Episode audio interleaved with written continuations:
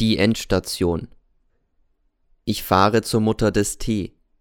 Der Pedell im Gymnasium gab mir die Adresse. Er verhielt sich sehr reserviert, denn ich hätte ja das Haus nicht betreten dürfen. Ich werde es nie mehr betreten, ich fahre nach Afrika. Jetzt sitze ich in der Straßenbahn. Ich muss bis zur Endstation. Die schönen Häuser hören allmählich auf und dann kommen die hässlichen. Wir fahren durch arme Straßen und erreichen das vornehme Villenviertel. Endstation, ruft der Schaffner. Alles aussteigen. Ich bin der einzige Fahrgast.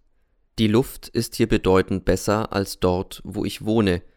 Wo ist Nummer 23? Die Gärten sind gepflegt, hier gibt es keine Gartenzwerge, kein ruhendes Reh und keinen Pilz. Endlich habe ich 23. Das Tor ist hoch und das Haus ist nicht zu sehen, denn der Park ist groß. Ich läute und warte. Der Pförtner erscheint, ein alter Mann. Er öffnet das Gitter nicht. Sie wünschen, ich möchte Frau T. sprechen. In welcher Angelegenheit? Ich bin der Lehrer Ihres Sohnes. Sofort. Er öffnet das Gitter. Wir gehen durch den Park. Hinter einer schwarzen Tanne erblicke ich das Haus fast ein Palast. Ein Diener erwartet uns bereits und der Pförtner übergibt mich dem Diener. Der Herr möchte die gnädige Frau sprechen, er ist der Lehrer des jungen Herrn. Der Diener verbeugt sich leicht. Das dürfte leider seine Schwierigkeiten haben, meint er höflich, denn gnädige Frau haben soeben Besuch. Ich muss sie aber dringend sprechen in einer sehr wichtigen Angelegenheit. Könnten Sie sich nicht für morgen anmelden? Nein, es dreht sich um Ihren Sohn. Er lächelt und macht eine winzige, wegwerfende Geste. Auch für Ihren Sohn haben gnädige Frau häufig keine Zeit. Auch der junge Herr muss sich meist anmelden lassen. Hören Sie, sage ich und schaue ihn böse an, melden Sie mich sofort oder Sie tragen die Verantwortung. Er starrt mich einen Augenblick entgeistert an, dann verbeugt er sich wieder leicht. Gut, versuchen wir es mal. Darf ich bitten? Verzeihung, dass ich vorausgehe. Ich betrete das Haus. Wir gehen durch einen herrlichen Raum und dann eine Treppe empor in den ersten Stock.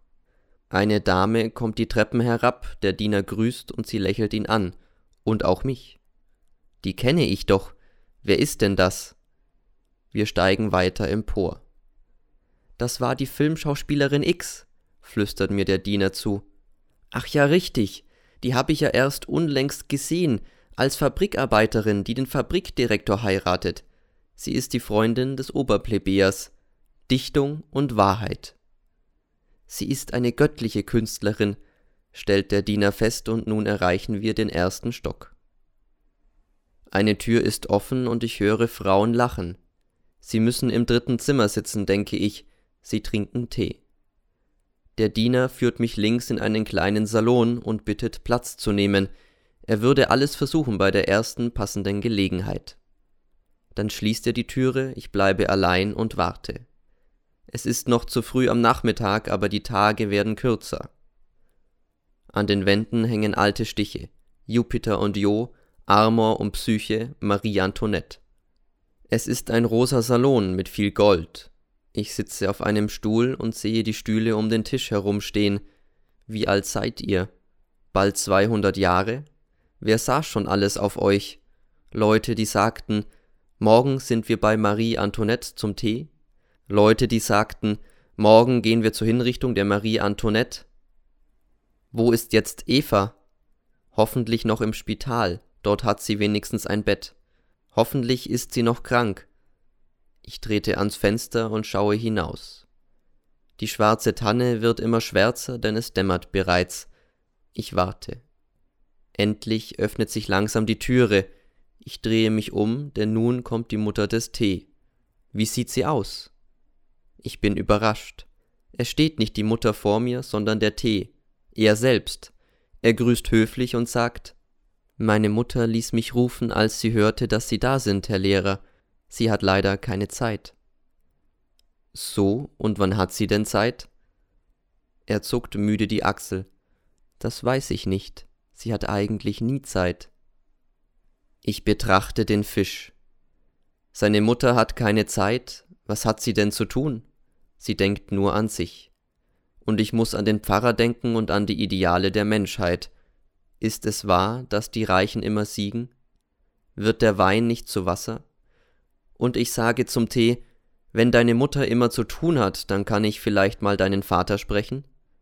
Vater? Aber der ist doch nie zu Haus. Er ist immer unterwegs, ich seh ihn kaum, er leitet ja einen Konzern. Einen Konzern? Ich sehe ein Sägewerk, das nicht mehr sägt.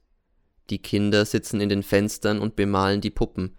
Sie sparen das Licht, denn sie haben kein Licht. Und Gott geht durch alle Gassen. Er sieht die Kinder und das Sägewerk, und er kommt. Er steht draußen vor dem hohen Tore. Der alte Pförtner lässt ihn nicht ein. Sie wünschen. Ich möchte die Eltern T sprechen.